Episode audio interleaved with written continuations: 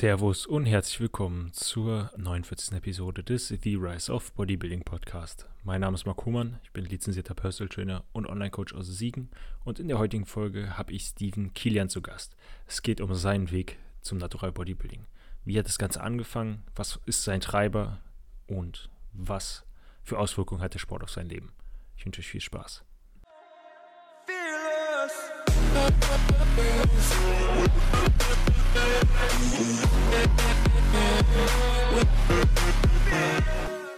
Herzlich willkommen an alle. Ich hoffe, es geht euch gut. Heute habe ich Steven Kilian zu Gast. Herzlich willkommen, Steven. Wie geht's dir? Herzlich willkommen auch von meiner Seite aus. Erstmal vielen, vielen Dank hier für die Einladung. Freut mich sehr. Mir geht's super. Den Umständen entsprechend. Das Abitur ist bald rum. Der Schlaf war noch nie so schlecht wie vorher. Und dafür geht es dann doch noch relativ gut.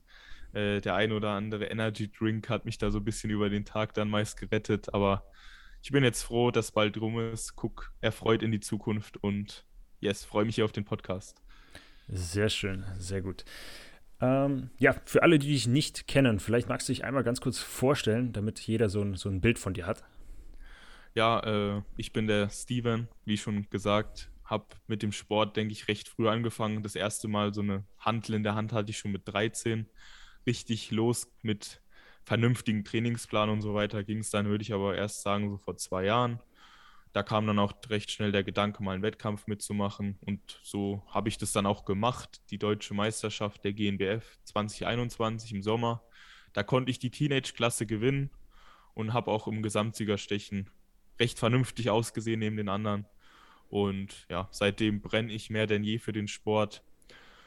Bin jetzt seit bald einem Jahr in der Offseason und seit eins bis zwei Monaten habe ich auch mein Online-Coaching veröffentlicht und ja, so viel zu mir. Ich denke, das sind so die Grundfakten. Ja, sehr gut. Das freut mich zu hören. Ähm, du hast gerade schon kurz angeschnitten, du hast äh, mit dem Training begonnen, als du 13 warst. Da hast du das erste Mal eine Hantel in der Hand gehabt und dann vor zwei Jahren, also mit, mit 16, hast du dann quasi richtig begonnen zu trainieren. Genau, kann man so sagen. Mit 13, 14 ging es halt so los, dass man halt mal gesehen hat, oh, guck mal, da Sixpack und was weiß ich. Und kennt, denke ich, jeder. Ich glaube, jeder kleine Junge hat irgendwann mal irgendwen gesehen, wo er gedacht hat, so wird er gern aussehen.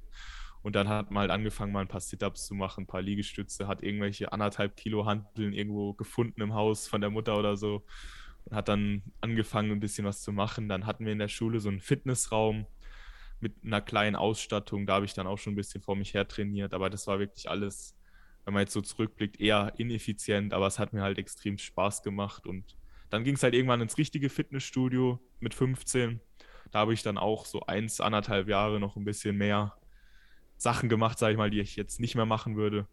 Und dann, wie gesagt, mit 16 dann angefangen, mich da in die andere Richtung, damals halt dann eher so Oldschool-Videos geguckt und mich daran orientiert und dann irgendwann in diese bisschen wissenschaftlich äh, basiertere Szene abgetaucht und auch äh, angefangen, mir mehr Gedanken über das Training zu machen und vielleicht nicht nur einfach voll drauf zu hauen. Ja, ja, ist auf jeden Fall äh, die sinnvolle Variante, anstatt immer nur drauf zu hauen. Wobei du ja immer noch, äh, muss man dazu sagen, sehr schwer trainierst, ähm, was natürlich nicht falsch ist. Ähm, aber da bist du auf jeden Fall ein Kandidat, der immer, der ordentlich Gas gibt. Das denke ich auch, ja. Ich meine damit eher so Sachen wie, keine Ahnung, ich habe angefangen, habe bestimmt 20 bis 30 Sätze Bizeps im Pull-Training gemacht und die auch vor den Rückenübungen und das dann dreimal die Woche und solche Geschichten und dann irgendwann auch einen Vierer-Split gemacht und extra Schultertag und so Sachen. Das sind jetzt so Sachen, die würde ich eher nicht mehr machen.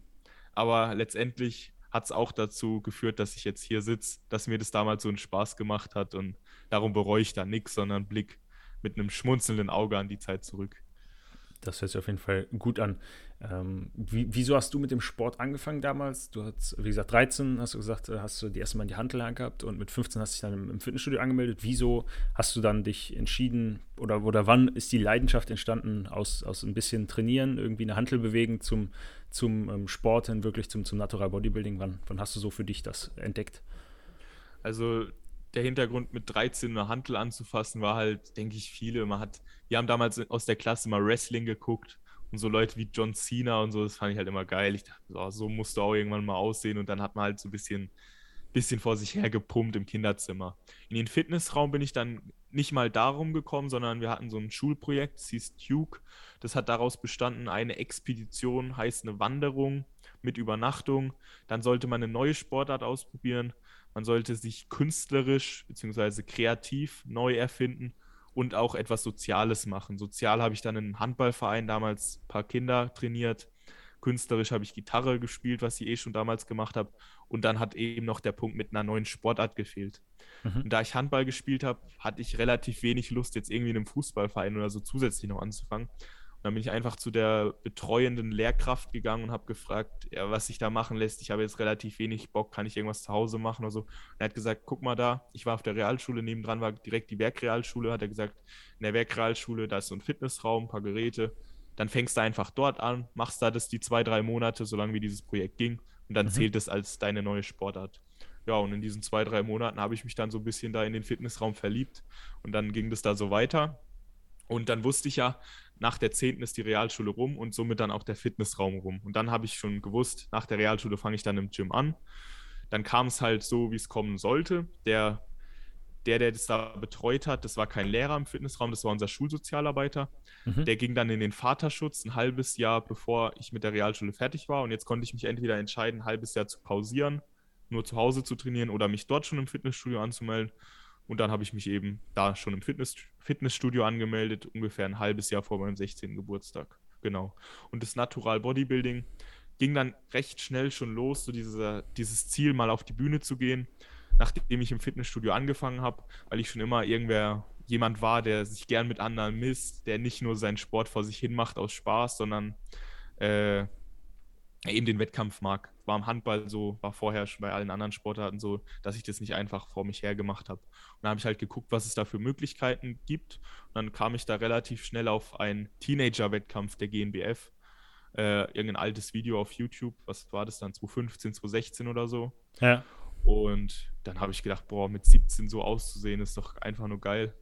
Und mit 15, 16 war mir dann schon klar, Teenager-Klasse will ich irgendwann mitnehmen bei der GNBF. Und so kam es dann dazu. Ja, so haben wir uns im Endeffekt ja auch kennengelernt, weil einer meiner Athleten auch in der Teenage-Klasse ähm, gestartet ist, der Berdan, und der hat, äh, ja, ich weiß nicht wie knapp äh, mit den Punkten, aber hat äh, sich dann hinter dir platzieren dürfen äh, mit dem zweiten Platz, wo du ja dann den, den ersten Platz, den deutschen Meister dir ähm, erkämpfen konntest. Punkt sage ich dir nach dem Wettkampf, äh, nach dem Podcast. Die habe ich bekommen. Okay.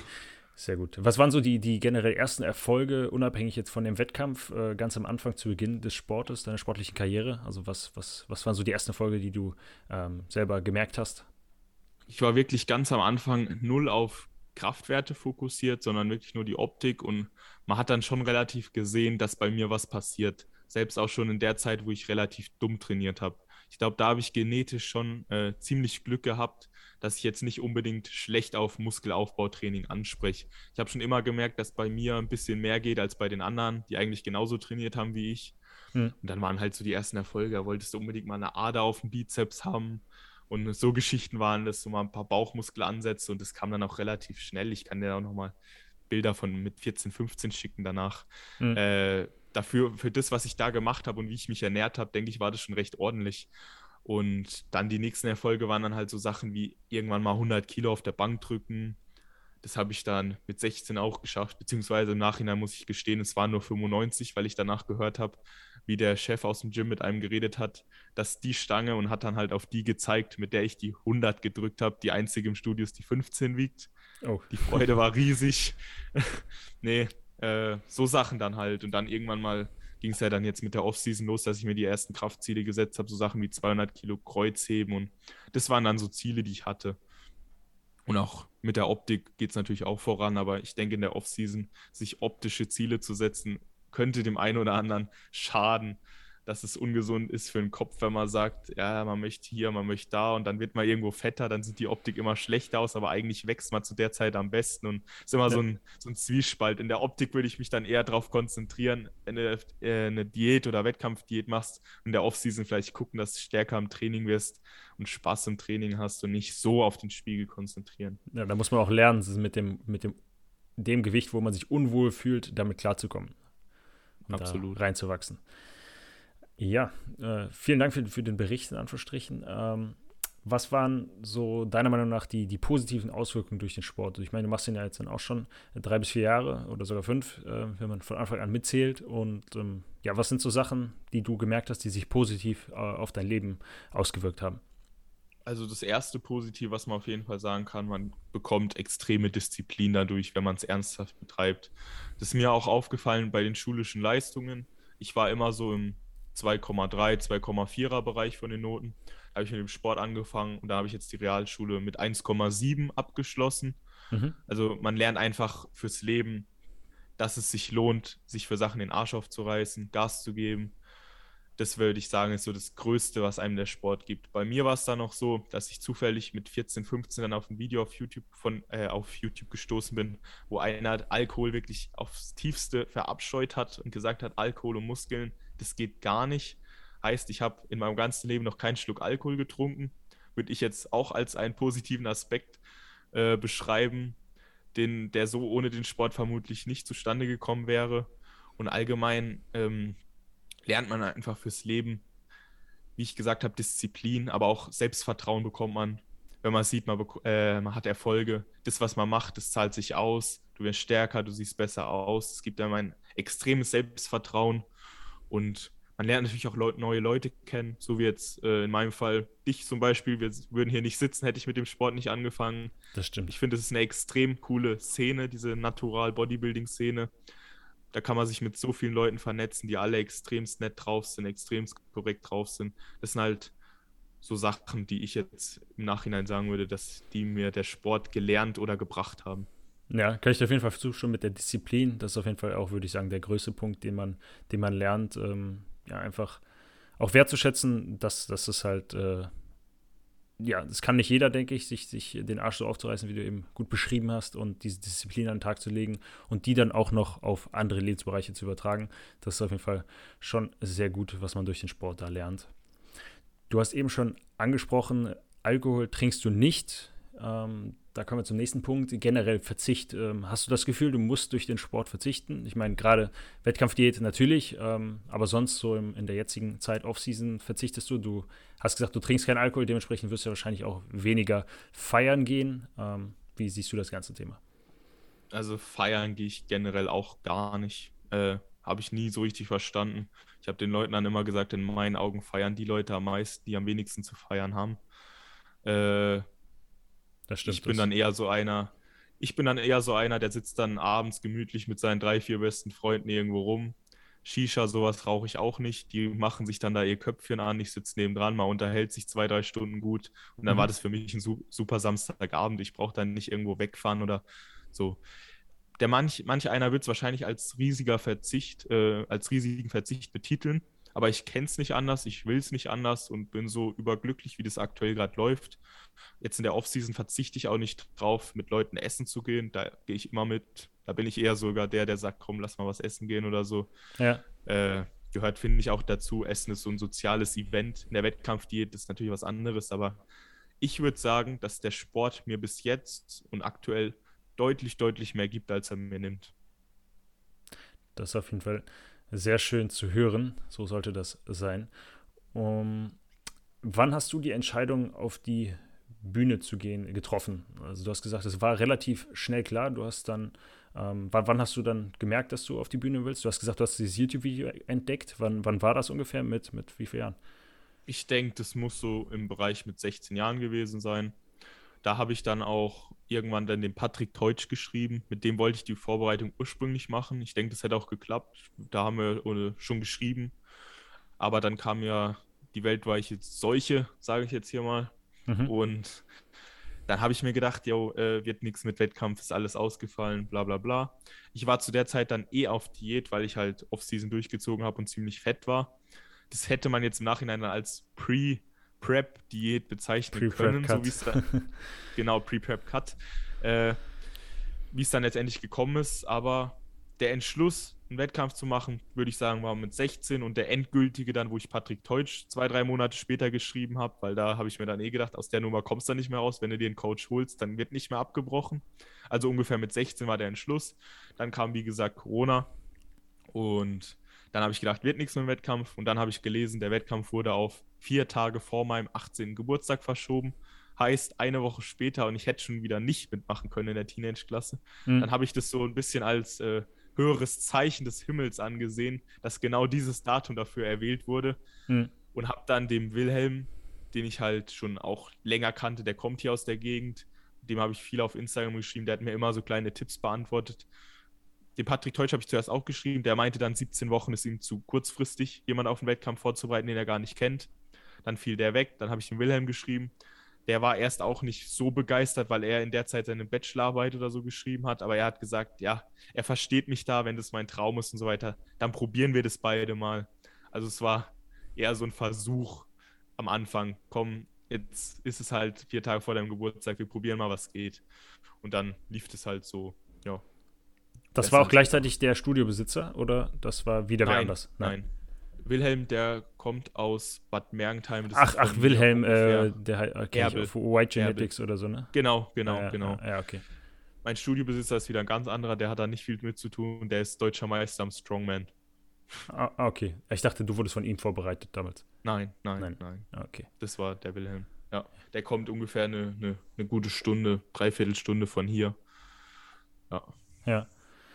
Ähm, ja, dementsprechend wurde die Frage auch schon beantwortet, ob du es direkt mit Coach gemacht hast. Du hast im Endeffekt die, mhm. ähm, ja, die Zeit genutzt und hast mit Coach äh, das Ganze gemacht die ja. äh, erst diese Pre-Prep, den Pre-Prep-Cut oder den, die, wo du eh schon auf Diät warst, das hast du noch alleine gemacht oder war das? Das habe ich allein gemacht, genau. Das war dann ungefähr bis, würde ich sagen, schon einen Ticken tiefer als Strand-ready. Also man hat schon leichte Adern am Bauch gesehen. So tief, aber viel mehr wäre dann allein, denke ich, auch nicht mehr gegangen. Aber für mich war von Anfang an klar, wenn ich einen Wettkampf mache, dann mit Coach, dann richtig. Weil ich habe mich da schon gut informiert und mir war klar, das sind A, gesundheitliche Risiken, die man da eben trägt. Und es macht Sinn, da jemanden zu haben, der mehr Ahnung hat als man selber, vor allem jetzt mit 17. Ich denke, ja. wenn man dann irgendwann mal 30 ist, selbst schon die ein oder andere Prep hinter sich hat, Athleten vorbereitet hat und einfach mehr Erfahrung hat, könnte man sowas auch alleine machen. Mhm. Aber mir war von Anfang an klar, wenn du mit 17 auf die Bühne willst, dann machst du das nicht alleine. A, aus dem Hintergrund der Gesundheit mhm. und B, aus dem Hintergrund, dass ich immer gesehen habe, die erfolgreichsten Leute, die haben alle einen Coach das ist äh, für mich so ein bisschen, das stand für mich außer Frage. Also eher ein No-Brainer, äh, das dass das quasi klar genau, war, dass du es ja, machst. Ja. ja. Sehr gut. Wie lange ging die Diät? Du hast gesagt, du hast ja dann vorher schon Diät gemacht und dann hast du gesagt, 17 Wochen noch. Wie lang war dann insgesamt deine Diät? Also insgesamt war das dann wirklich fast ein ganzes Jahr. Okay. Äh, Wo bist du startet gewichtsmäßig anfangs? 95 Kilo. 95. Wo bist du jetzt? Auch so ähnlich, ne? Jetzt das Höchstgewicht waren 97, jetzt durchs Abi war es wieder ein bisschen runter. Äh, durch den ganzen Stress und so weiter. Aber ungefähr so viel, ja. Ja. Aber Form jetzt hoffentlich besser als damals. Kann man nicht vergleichen mit damals. Kann man nicht vergleichen. Damals skinny fett und heute das Gegenteil. Ja, heute ist es noch ganz im Rahmen für das Gewicht, denke ich. Und damals war es halt, äh, ja, da war der Bauch schon ganz schön gut am Start. ähm, wann kam so der Punkt während der Diät, wo du dir gedacht hast, so ist es das Ganze wert? Gab es diesen Punkt, dass der kam, wo du das in Frage gestellt hast, wo es wirklich hart wurde? Nein. Also für mich war nie der Gedanke zu sagen, ja, das macht gerade alles keinen Sinn und äh, ich höre doch lieber auf, wofür mache ich das alles? Es war verdammt hart bei mir. Ich denke, das ist auch dem geschuldet, dass ich eben bis zum Ende ein Kilo die Woche verlieren musste, um ready zu kommen. Gab es einen Diet Break bei dir oder, oder gar nichts? Nichts gab es. Es gab vielleicht zwei Refeeds für ein, zwei Tage, aber sonst hatte ich gar nichts. Wir haben durchgediätet.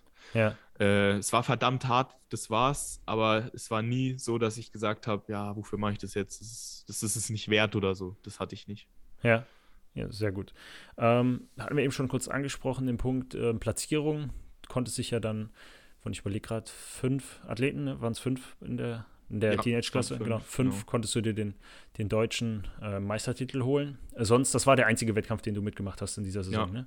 Ja, ich hatte eigentlich vor, also wenn alles so gekommen wäre, dass jetzt kein Corona und so weiter wäre, dann hätte ich wahrscheinlich mehr Wettkämpfe mitgemacht, weil so oft ist man halt nicht in der Form. Aber jetzt konnten wir ja dann letztendlich froh sein, du hast da ja auch gestartet bei dem Wettkampf, dass überhaupt die GNBF stattgefunden hat, weil es war ja schon alles andere abgesagt. Holland wurde, glaube ich, ein, zwei Wochen vor dem Wettkampf abgesagt und solche ja. Geschichten waren damals halt an der Tagesordnung. Und darum war ich froh, dass wenigstens der eine Wettkampf stattgefunden hat. Aber ich hätte gerne auch noch andere mitgemacht. Hm. Das glaube ich dir auf jeden Fall. Ähm, ja, Prep ist vorbei, sind jetzt zehn Monate her ungefähr. Seitdem bist du, glaube ich, im Aufbau. Ähm, was, was war dein Tiefsgewicht in der Diät? Wo, wo bist du jetzt? Also ich bin ziemlich genau 30 Kilo über Tiefstgewicht von der Diät. Was also 65 warst du? 66, 67, so in dem Bereich, okay. genau. Ja, es war halt, äh, bei mir ist halt was eingetroffen, was dem einen oder anderen, denke ich, schon in der Vergangenheit passiert ist und auch dem einen oder anderen noch in der Zukunft passiert, dass man sich nach so einem Wettkampf komplett zufrisst, zwei ja. bis drei Wochen wirklich nichts macht außer Essen. Und dann habe ich im Prinzip nach zwei bis drei Monaten schon 20 Kilo mehr gewogen und seitdem dann halt eine ziemlich geringe, also äh, Rate of Gain gefahren. Ja. Die Anfangszeit war halt brutal und dann habe ich mich irgendwann gefangen und dann ging es halt ganz human weiter mit, keine Ahnung, einem halben Kilo im Monat oder so. Ja, ja, und jetzt weiterhin so in der Richtung, oder? Ja, genau, genau. Wie sieht es bei dir aus? Ähm, du bist jetzt 95, 97 Kilo schwer. Ähm, steht demnächst eine Diät an oder ein Minicut? Ähm, oder willst du weiter erstmal jetzt dreistellig werden? Das Ziel war immer da, dreistellig zu werden, aber da ist gerade was im Gange, was ich dir dann auch nach dem Podcast erzählen kann. Okay, okay, okay, bin ich gespannt. Äh, dementsprechend weiß ich nicht, ob du die nächste Frage beantworten möchtest mit dem Bühnenstart das nächste Mal. Ob das was. Die kann ich beantworten. Die kannst das du beantworten. soll 2024 im Herbst passieren. 2024 Herbst, also in, in zweieinhalb Jahren knapp. Richtig, genau. Sehr gut. Ähm, ja, dann noch kommen wir zum letzten Punkt und zwar ähm, hat dein oder hat der Sport äh, einen, einen, Einfluss auf dein Privatleben irgendwie, dass du weniger Zeit hast für Freunde oder dass es dich, äh, jetzt in der Offseason hatten wir eben schon drüber gesprochen, dass es, ob es dich einschränkt bezüglich des Essen, ähm, genau. Ähm, ich denke, mit Sicherheit hat es einen Einfluss auf mein Privatleben, weil ich dadurch einfach so geworden bin, wie ich bin, auch vom Charakter jetzt, von dem Selbstbewusstsein, was ich eben habe. Und das hat dann wiederum ja einen äh, eine Auswirkung auf mein Privatleben. Aber ich denke, die Frage ist eher darauf äh, getrimmt, ob ich jetzt durchs Bodybuilding äh, anders bin als normaler 18-Jähriger. Ja. Und das kann ich sagen, äh, dass dem gar nicht so der Fall ist. Ich gehe immer mit, wenn wir irgendwas unternehmen im Freundeskreis. Ich bin abends immer dabei. Ich esse in der Schule auch meinen Döner, wenn die anderen den mitessen. Das Einzige, was mich halt von den anderen unterscheidet, ist, dass ich jeden Tag zwei, drei Stunden trainieren gehe und ein paar Basics in der Ernährung einfach beachte. Und sonst bin ich wie jeder andere auch. Ja, das hört sich auf jeden Fall gut an. Soweit haben wir jetzt eigentlich auch alle Themen für heute abgearbeitet. Ähm, ich bedanke mich, dass du da warst. Hast du noch einen Punkt, äh, der, der, der, der dir wichtig ist, den du noch ansprechen möchtest? Vielleicht den du auch, äh, wenn du einen Satz hättest oder einen Tipp, den du mitgeben könntest, der Zuhörerschaft, äh, was wäre das? Ich würde der Zuhörerschaft sagen, dass sie ähm, immer an ihren Träumen und Zielen arbeiten sollen, dabei nie den Spaß verlieren und äh, ja, einfach Gas im Leben geben, weil ich denke, jeder hat Bock auf ein geiles Leben, sich ein Traumleben zu erarbeiten und da musst du eben Gas geben und wenn du das machst, dann wirst du belohnt. Da führt gar kein Weg dran vorbei. Da braucht man nichts auf die Genetik schieben, nichts auf ein schlechtes Umfeld. Du bist ganz allein für deinen Erfolg verantwortlich. Wenn du ackerst, dann wirst du dafür irgendwann belohnt und Genau, das wäre so mein Tipp. Einfach ackern und das Beste aus dem Leben rausholen, was irgendwie geht. Das hört sich auf jeden Fall sehr, sehr gut an. Dem kann ich nur zustimmen. Wenn die Leute sagen, der Steven ist ein cooler Typ, den äh, möchte ich mal schreiben oder vielleicht auch sogar ins Coaching kommen, ähm, wo finden dich die Leute da? Dann finden die mich auf Instagram unter Steven Kilian einfach in der Suchleiste eingeben, dann findet ihr mich da. Der Name wäre S-T-E-V-N-K-L-N oder einfach die Coaching-Seite KLN Coaching, da einfach schreiben. Äh, Podcast habe ich mit dem Christian auch einen eigenen, das ist der Walnuss Talk auf Spotify, falls ihr noch ein bisschen was hören wollt. Ich denke, da findet ihr die Möglichkeit, wenn dem so ist, dass ihr mir schreiben wollt, dann findet ihr irgendwas. Dankeschön. Sehr gut. Alles klar, in diesem Sinne verabschieden wir uns von euch. Ich hoffe, die Folge hat euch gefallen und bis zum nächsten Mal. Jo, vielen Dank. Falls dir die Folge gefallen hat, würde ich mich über eine positive Bewertung freuen. Falls du mehr von mir sehen möchtest, schau gerne auf meiner Website vorbei oder folg mir auf Instagram. Teil den Podcast in deiner Story und ich werde das reposten. Auf Instagram findest du mich unter Mark Homer. Ich wünsche euch einen schönen Tag.